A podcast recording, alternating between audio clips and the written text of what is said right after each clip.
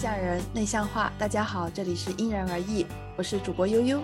我是主播 Jasmine，我是主播小明。在开始今天的节目之前，我们想要特别感谢一下在近期收听并关注着我们的听众朋友们，也特别感谢播客平台的支持与鼓励。你们所有的喜爱与支持，都是我们提供更优质内容的最大动力。然后在上两期节目中，我们谈到了毕业季，谈到了人生转折点，以及如何在动荡的世界局势下处理我们自己的心理状态的相关话题。然后我们今天的话呢，我们想要谈一谈关于高考与应试教育，因为其实这个月六月份不仅仅是毕业季，我们知道就是对于大部分十八岁的朋友来说，也是你们人生中可能会最难以忘怀的记忆之一的高考季。所以啊，今天的内容我们就是想要聊一聊我们的高考记忆，以及我们对高考的一些感想。首先，就先从我们的高考记忆说起吧。就是你们对于高考记忆最深刻的都有哪些方面的内容呢？我可以先分享一下吧，因为其实高考，因为我是咱们三个里面年纪比较大一点的，其实高考距离我现在已经非常久远了，十年前的事情了。哎呀，我是暴露年龄了。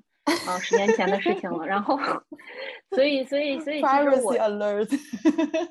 所以，所以其实我现在去回忆我以前高考的时候，印象的就是刷题吧。因为国内的高考的时候，高三大部分其实都是最后一年备考阶段，该上的课程高二前基本都上完了，最后一年都是在集中的去应对考试，刷题、做卷子、刷题、做卷子。到最后半年的时候，我本人其实那会儿已经没有非常 focus 在学习上了，因为我当时已经刷题刷麻了。然后后面高考，我现在因为时间也比较久远，我就是可。嗯，当时一个是身体上的一个经历吧，每天都很多的补习班，嗯，学校也有，然后我自己本身外面报的也有，再来是题海战术，让我觉得那个时间就是每天也都在做一些现在自己也做不出来的题，去考了一个现在回忆起来，我觉得我也还挺厉害的一个考试。一个词总结就是艰辛，然后两个词你要让我总结的话，就是艰辛且值得。因为这样的一段记忆，我觉得对每个人都是难忘的。就很多人虽然回忆过去的时候，我们高考的时间是很辛苦的。我相信中国的一些学生都会有这样很明显的感受。但是你在那再回去，你以前高中的时光，或者回忆过去那段时间，其实你就是在付出、在努力，并且有一个很明确的回报的。因为我们之后就是高中毕业到大学也好，其实大学毕业到工作中也好，其实你有时候很多的回报是不会那么明显。但高考分数是一个非常具象化的一个东西，所以我是觉得非常辛苦、艰辛，但是非常值得的一段回忆。贾斯敏说的很有道理。然后就是因为我大概是我们就是我们三个人当中第二年纪大的，但我跟悠悠只差了三个月啊，是吗？是吗？哦，好像是哦。小明的生日快到了，嗯，对，直接说高考是几年前，嗯，都很多年前了。是，其实我都数不太清是几年前了，反正就是也过了很多年。但是我对高三时候的备考记忆，其实还是有那种就是比较清晰的画面在我脑海中的。比如说，我们当时的高中是寄宿制，就是我们整个高三周一到周六的。上半天都是要在学校的，然后就是我对那段时间最深刻的记忆，就是特别的专注，好像我人生中的所有事情都。不重要了，我的生活里就只剩下了高考。那段时间给我的感受就是我的目标也特别的明确。我觉得可能相比于我们前面有一期节目提到的，就是那种处于十字路口的那种感受不太一样。就是高考给我们带来的就是一个特别明确、特别明确的目标。嗯，然后就是就像 Jasmine 说的那样，高考能啊能让我们感觉所有的付出都是。有特别具象化的那种回报的，然后就是在那段时间里也是很辛苦，因为我们一周大概相当于是六天都要在学校里面，然后我们当时高中晚上还要晚自习，从六点半到十点半，就相当于一整天，嗯，基本上时间都是用来备考的，因为就是跟你们也差不多。课程都在高二的时候已经学完了，整个高三一整年都是用来备考。然后就是，就除了这种深刻的目标感以及沉浸感之外呢，我在高三收获最多的就是还有一个就是，我对我很多朋友，就是当时的同学，后来也成为了好朋友的一些朋友，我对他们的专注到一个令人发指的程度，就是特别的认真，就是我对他们的一些认识也更深刻了，就是我们。就是就我们在那一年的相处里面，我们相当于是生活的时候也要相处在一起的，我们互相也变得更熟悉了，然后对对方都有了一种接近于战友情的一种情谊在，所以就是高考对我来说。是我人生当中很不可或缺的一段经历，我觉得也是塑造了我后来的一种人生的一段经历吧。呃，当然就是可能我高考成绩也并不是特别好，但是其实我也是从从这一段时间里面获得了很多，就更倾向于内在的收获。对，因为其实悠悠刚说一有一点，我还特别想就是补充一下，就你刚说在。高考，没我们之前就是，其实大部分的中国学生都是在十八岁以前有一个非常明确的道路的，就是我们要高考，要上大学。因为华人社会就是非常重视子女教育，并且非常推崇这种通过读书出人头地的这种传统文化。在这种华人社群，不管是在中国或者说在海外的那种华人社群都有，所以我们大部分的中国的子女吧，十八岁之前就是一个很明确的目标，你们要读书读得很好，你们要进入非常好的大学。尤其是中国这个人口基数非常的大嘛，因为其实每年就是高考人数现在一年一年的增加。我今天有看了一下，就是二零二二年它的那个高考人数已经到了一千一百九十三万，又增加了二十二万。对，就是破千万是已经连续四年超过一千万人的一个高考。考生的一个数据，其实高考考生的这个数据是体现了是一个中国的一个新增人口的，因为人口增加，这种子女他们都需要面临高考。但我觉得另外一个数据可能更能体现的是一些人才竞争吧，就是考研的人数，因考研人数也是不停的新增，现在都到四百五十七万的一个。人数了，因为考研人数是因为社会的赋值吧，然后企业的用人的人才观让我们必须去给自己增值，所以考研的人数可能更能反映的是一些竞争压力。然后高考的人数是我们所有人都会要经历的，大部分中国的，我不是说百分之百，大部分中国的一些学生都要经历的一个关口，就是因为我们本身有这种要读书出人头地的这种，嗯，从小的一些家家庭给我们赋予的一些观念，华人社会的一些传统，所以确实我们十八岁之前的很多的路都是非常的具象化的。对我来说，我十八岁之前的路就是我要上大学。对，当时没有什么别的，但我一般会写作文，说我要做个科学家。讲完，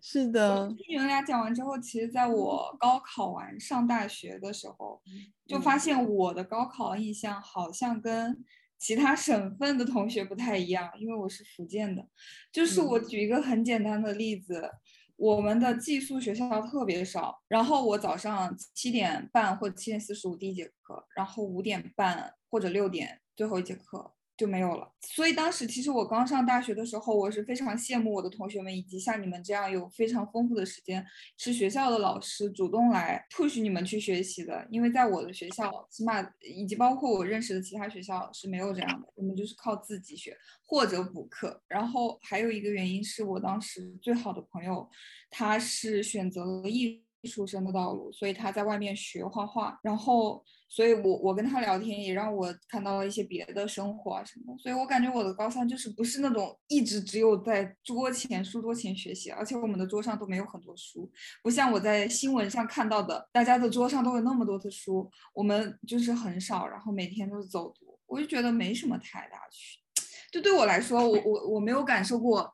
大家这样的高考，但当然我的高考也很辛苦，就是了，只是可能。从省份来说，可能就像前面我们讨论选题的时候，又有提到不同的省份，它的高考压力其实非常不一样。特别比如说对这样的一些高考大省比，可能福建相对来说。有一定比例的同学，他们是打算高考完就直接出去的，这个比例还挺多的，相对于其他地方。而且我是你们那边还有包括悠悠你们，因为我是北方人了，啊对，我是广东的，对对，你是哦 OK，你是广东的，本来没想透露，就是因为其实啊没有，就是我提到广东是因为就是我觉得广东省就是嗯呃就是大家都知道广东的高考其实录取的压力特别大，就是我们在择校的时候被录取的压力特别大，因为有个原因就是广东的高校很少。这是一个原因，然后另对高校很少，然后那个九八五二幺幺也很少。哦，那福建也是啊，没有，就是这只是第一第一个原因，第二个原因就是很多广东考生他不愿意出省。对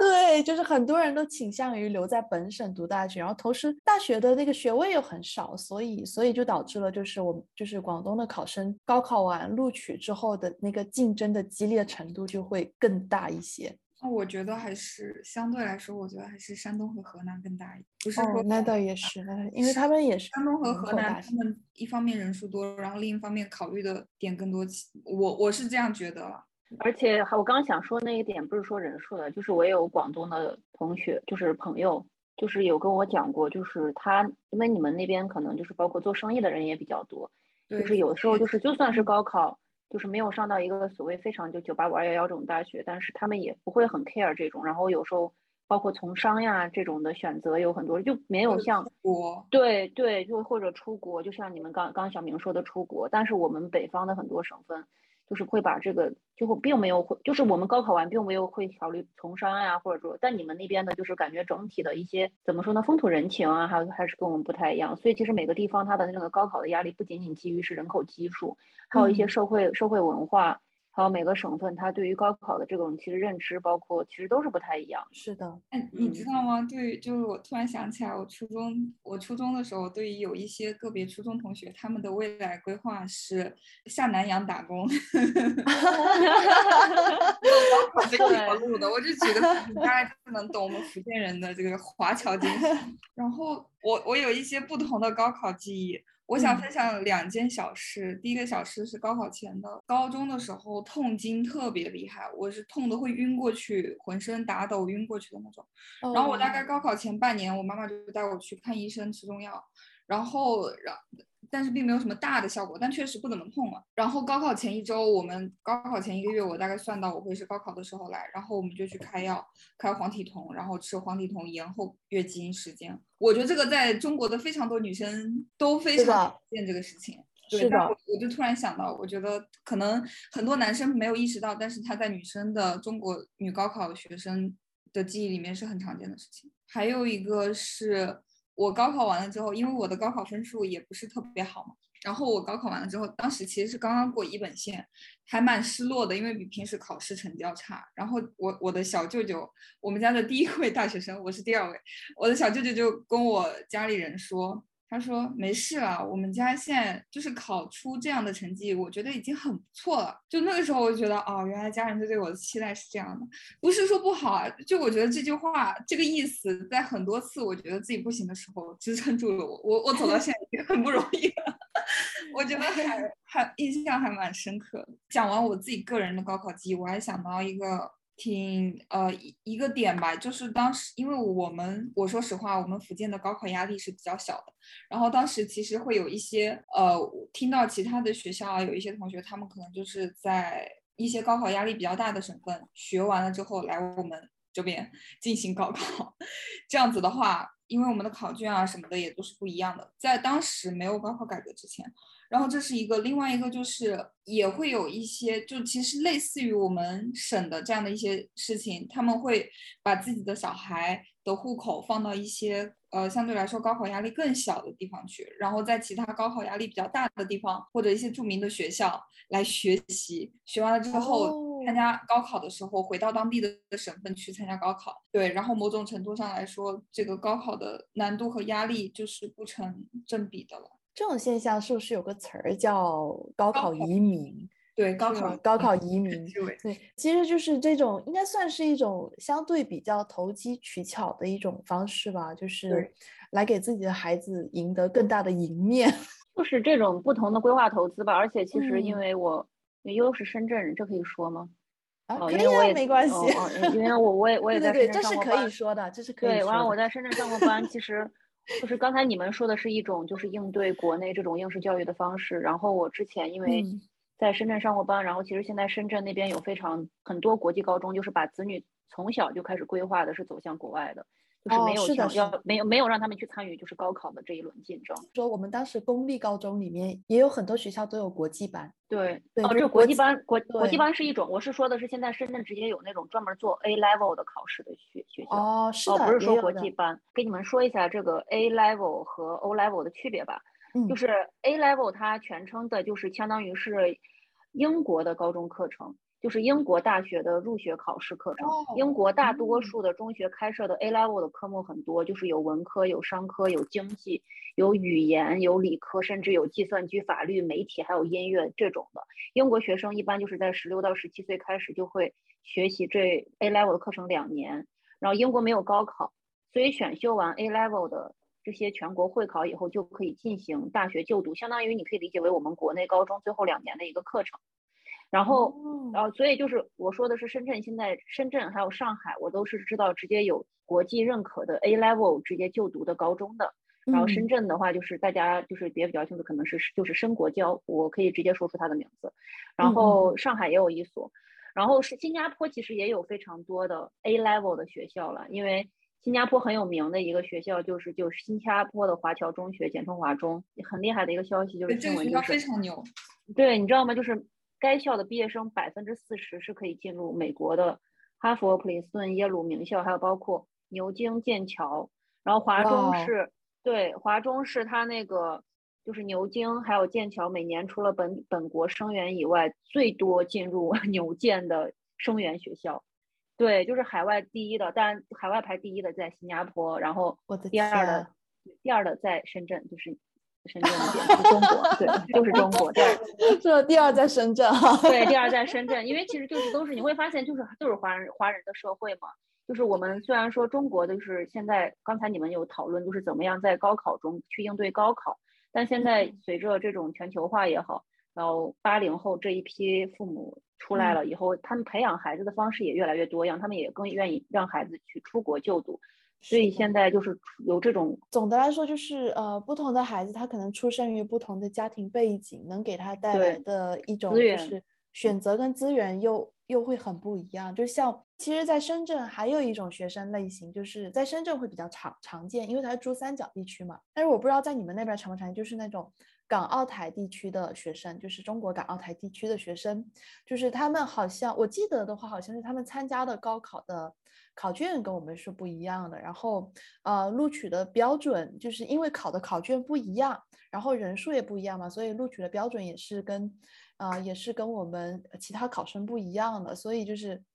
嗯呃，就是我感觉就是在深圳这个地方，你就可以看到选择的多元化是真的是很不一样的。就让我比较感慨的是，因为就是我老家其实是三四线城市，然后就是在高考之前，其实有很多小孩他在。初中的时候就已经被筛选下去了，就是他们可能只能上中专或者大专。我我想发言了，因为你刚刚就说的，就是其实就是。其实现在国内啊，就是大家也可以发现这个趋势，就是国内现在就是通过一种高考，然后包括中考进行进一步的这种分流，就是也开始鼓鼓励职业教育。但其实因为我们在新加坡嘛，然后我也想分享一下新加坡这边的情况，就我了解的一些。刚才除了跟大家有说新加坡这边有很多 A level 的高中以外，其实新加坡这边说自己不是应试教育，它的这个教育叫做分流教育，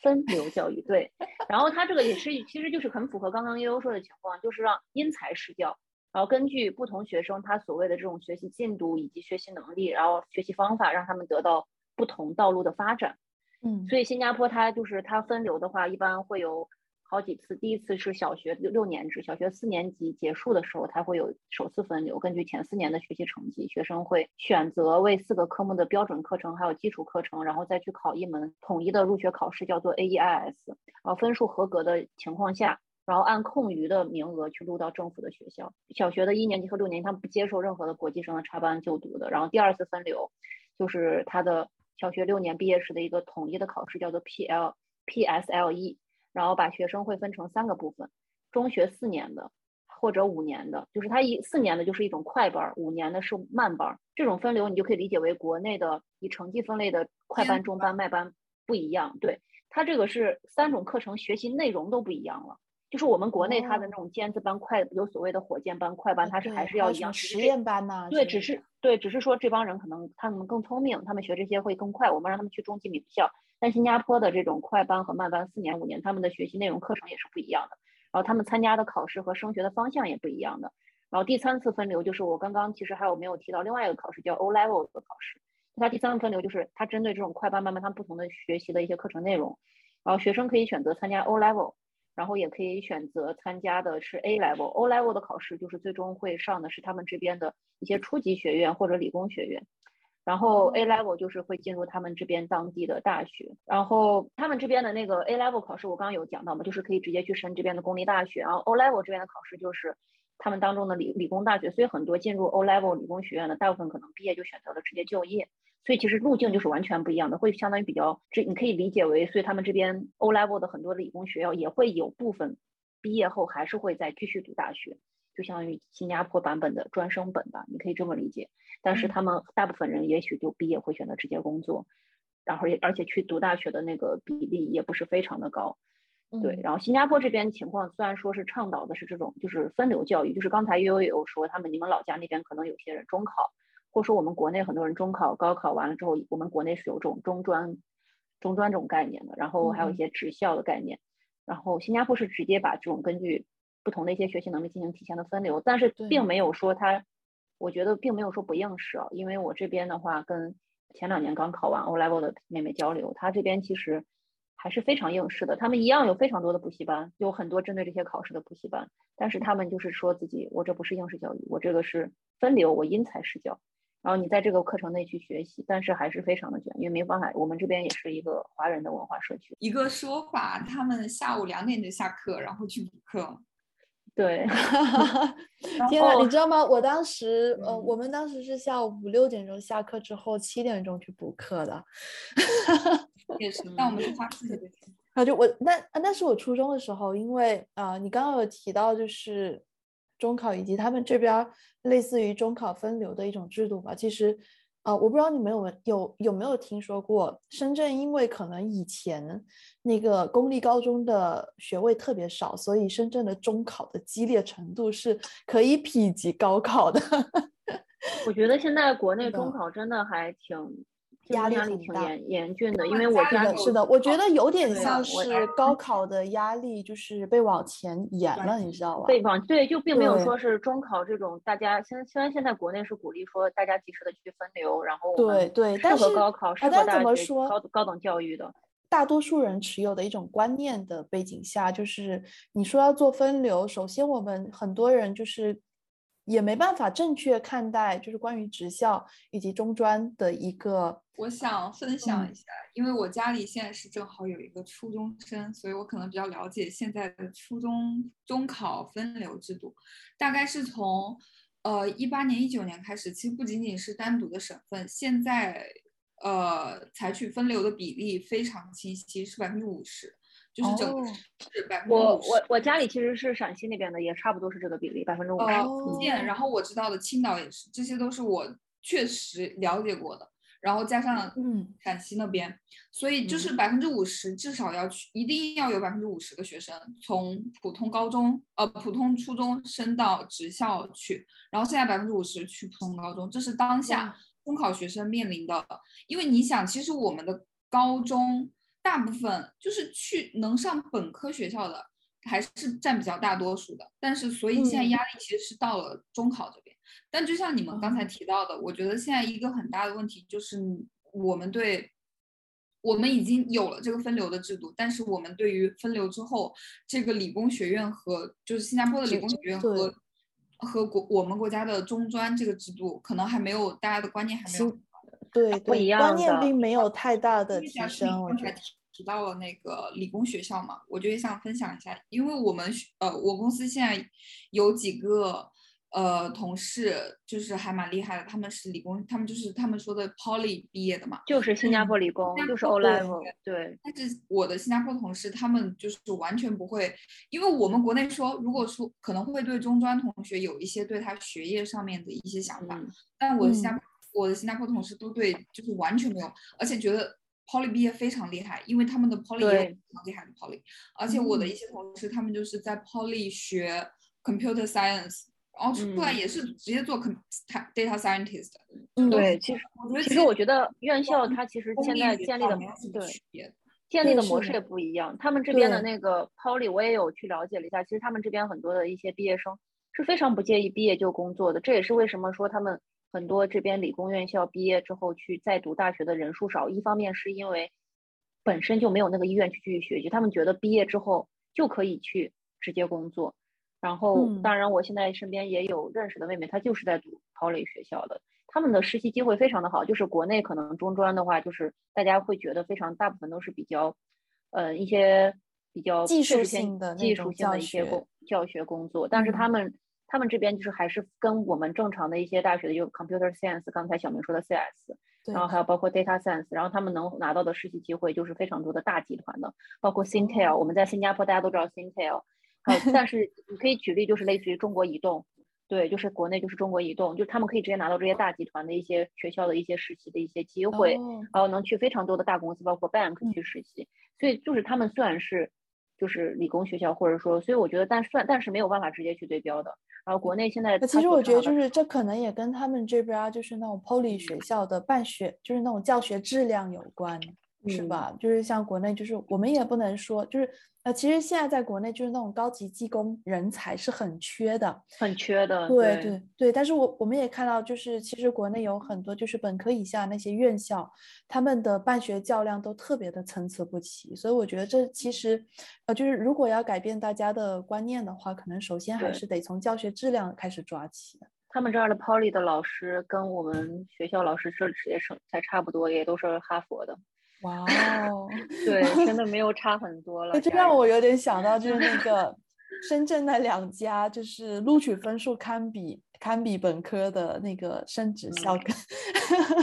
对，所以其实他们新加坡这边有一个不同，他真的是在倡导去分流吧，就是因材施教。你们不一定一定要去走这种高等教育去研究型的模式，你们也可以选择毕业去就业。所以他们有些学生毕业以后也不急着会找工作，有的会休息 gap 一下再去找。就他们来说，就业压力并不会直接说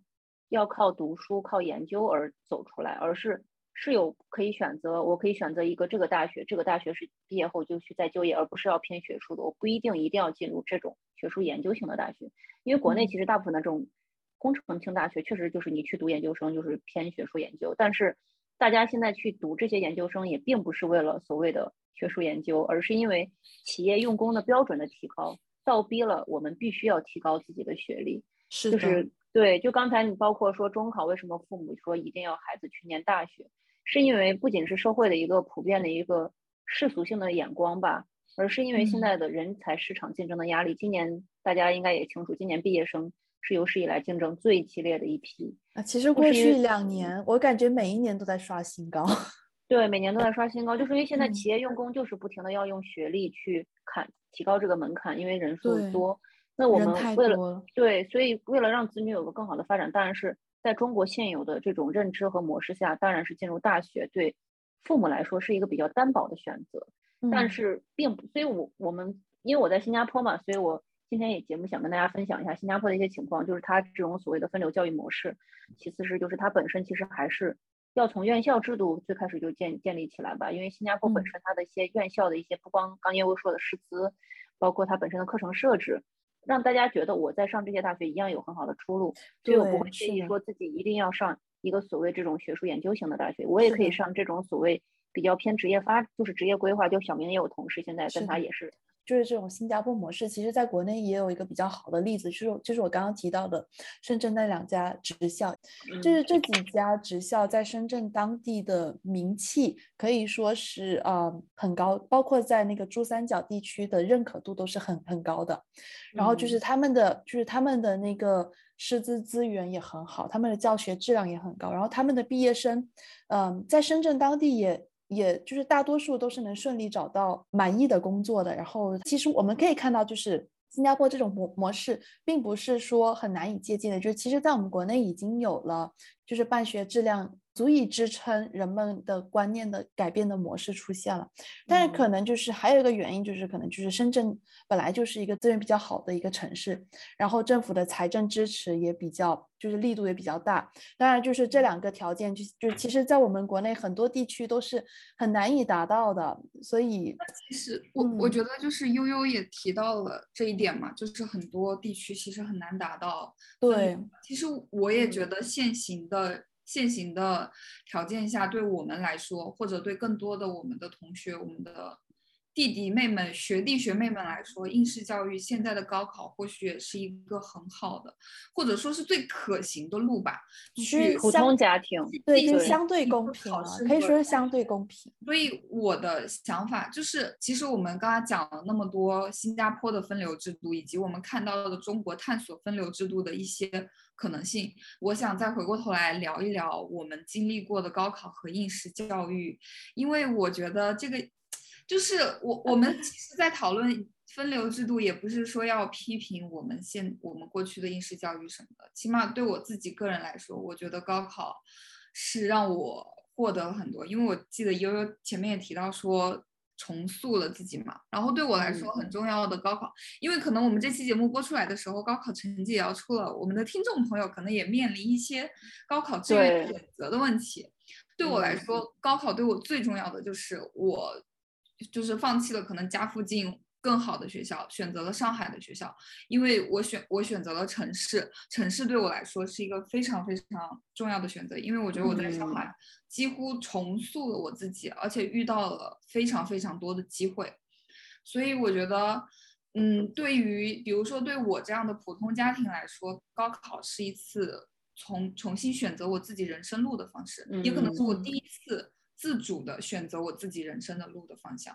因为我不没有听我爸妈的，听了我自己的，很好。我跟你说，就是我真的就是也有听过太多的案例，就是因为填志愿的时候没办法按照自己的意志来填的，而是就是由爸妈高度指导的来填，所以所以在以后的人生里有了很多遗憾。所以我很支持小明这种啊，就是这种这种为了自己做决定，对，要为了自己做决定。因为毕竟高中你们高考的是你们高考的志愿，最后最开始想填的专业都是什么呀？还记得吗？纪录片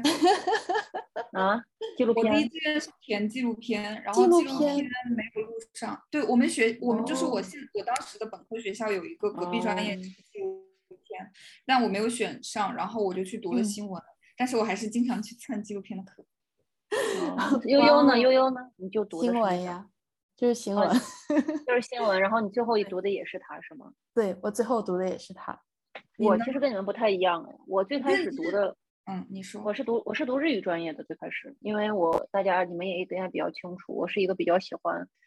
日语文化、日本文化，就是很喜欢看老二次元了，对，爱看 日本动漫的一一个人。以前年轻的时候，嗯，现在当然也很年轻。然后，然后，对，然后那会儿就是高考，就是想学日语。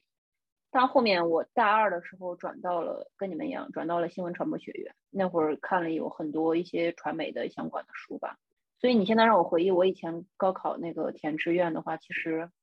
我感觉我也不是像你们那么理智吧。感觉小明很理智的去权衡了城市的因素，然后悠悠可能你们有一些，但我当时真的有点比较偏个人爱好，因为我家里人对我不会很干涉我的很多选择，也没有很多的。一些东西，我家里人对我一向都是比较尊重我的所有的爱好和想法，只要我能够对我的爱好和想法负责任就可以。所以一直以来，我做很多决定都是比较偏自我，包括高考填志愿，所以不太可以给大家很好的借鉴吧。千万不要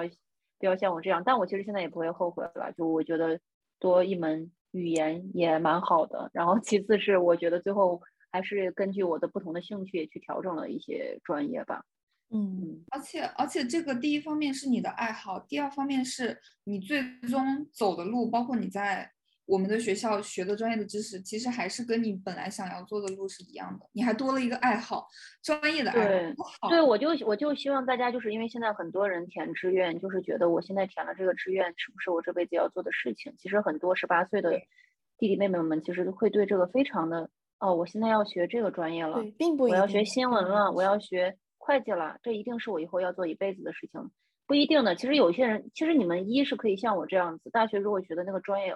也许不是我最想做的，你们可以转专业。其实现在各个国内大学都是可以转专业的。我希望大家可以不用哦，但是有可能有的大学不能转转专业，但是就是所以这就是你们在填志愿的时候需要哦，对，做好的功课需要做好功课，你们知道吗？你们可以去，大部分是，反正我们学校是成绩好的，就是我成绩还不错了。如果你觉得那条这个志愿不适合你，也是可以转的。然后后面包括你工作后的内容，也不一定完全是说会和你的专业的内容一样，也没有这样子的。嗯，我以前在媒体工作，我们干记者的一些朋友，本科专业是学计算机的，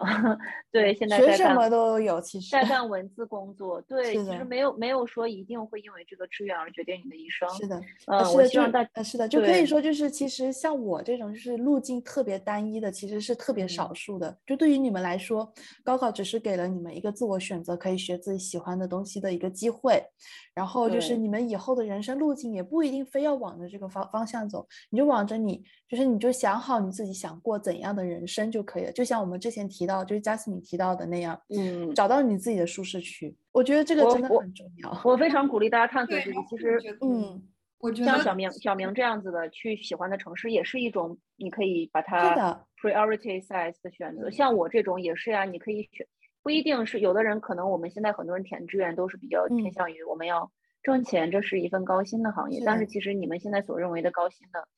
任何的一个行业啊，竞争都非常激烈。因为怎么说呢？就是呃，我们可能当下高薪的那些行行业，不一定在你们读完四年大学之后还高薪，你们知道吗？真的，就是不要小看了四年里面那市场变化的迅速。哦，对。对，当然不是说大家可以不去考虑这些，我就希望大家在考虑这些的同时，我们可以综合考虑。但是我觉得最最重要的因素还是你们自己的喜好，真的。对我们只是我们这个节目只是希望就是通过我们个人的一些经历，给大家提供一些启发吧。我想补充一下我的城市选择，其实就是接着贾思敏刚才说的那个，我是因为城市的选择，但是实际上我当时选择城市是因为。我有一位非常非常非常喜欢的明星，他在上海开的店，开了店。然后，然后因为我当时高考完才知道这件事情，所以我已经不能选择香港了，所以我就只好选择了上海。但现在其实我已经没有那么喜欢他了，所以我想，但是上海给我的影响就是那么大。所以我想说的就是，你你其实你其实你当时选我也不会想到说，我就是为了上海给我带来的所有这些就业的机会，我才选择上海。对，因为我当时我想离我的明星更近一点，所以我选择了上海。对，所以但是其实呃，就是想到现在就是想说，讲到现在就是想说，觉得一切都是最好的安排吧。其实 follow your current heart。他给了你一个机会，可以去做自由的选择，去选择你以后人生的发展路径，以及你更想要的生活。就是从这一点来说，我们撇开应试教育，高考可以说是相对公平的吧？我觉得高考可以给大家一个非常具体和具象的一个成果，你们知道你的成绩可以到什么地方，然后我们最后去做高考志愿的选择，不管是基于追星，还是说像我这种基于爱看动画片的。其实我们我们就是十八岁的孩子，我们有时候我们经常在十八岁，你现你说你现在要做的是关于关乎你人生一生的决定，你的人生不可能在十八岁就做出一个志愿，就真的能决定不可能的。对我希望高考只是给你提供一个转折点而已。对，高考它只是一门考试，然后就这是一个非常主流的一个路线了。我相信高考现在成绩出来，大家有的人是很开心自己上了理想的大学，也有人可能觉得很失意。哦，这个大学并不是我想去上的，这个专业并不是理想的。但我不管大家就是填志愿也好，就是到时候去上拿到录取通知也好，不同的地方都会有不同的机遇了，并不代表那个结果一定是坏的。我一直觉得就是主要是看你怎么样去认识那里的人和那里的事情。所以，嗯，祝福大家，不管是怎么样的高考结果，不管填到怎么样的志愿，然后最后进了怎样的专业。都可以收获属于你们自己的人生，这个是最重要的。祝大家在高考完的人生里都可以更找到自己，因为前面的目标可能不是你们选择的，但是现在你们可以选择找到自己人生的目标。是的，就是我们。呃，十八岁的一个选择，并不能定义我们往后几十年的人生。我们的人生是有很多可能性的，但是这些可能性可能都需要你自己去探索，你自己去活出你自己的风采，你才可以发现，原来你有那么多的可能性。所以说，还是那句话，你不要给自己设限。我们相信你们的人生都有更多的可能性，跟更多的色彩。然后最后祝福大家在高考的成绩中都可以获得自己更满意的结果，以及在以后的人生路径中获得更美好的记忆。大家来个毕业旅行，就高考前上大学前可以毕业旅行。但是现在国内可能没这个条件哦。国内自己内部的吧，省份、郊区啊，都算毕业旅行，不一定一定要出很远的地方。对，就毕业旅行，其实我觉得也不一定是地理层层面的，你可能就是你在你所在的城镇、乡镇。对对对对对，对就呃，就是可以给大家好好玩就在你生活的地方好好的转一转，或者是去跟你的朋友们出去玩玩一玩，去拜访一下你的亲戚朋友们，都是一个很好的旅行的方式。就说大家高考完可以好好休息一下，好好对，好好休息一下，好好玩。好，那今天我们的节目就到此为止了，谢谢大家的收听，我们下期再见，拜拜，拜拜，拜拜。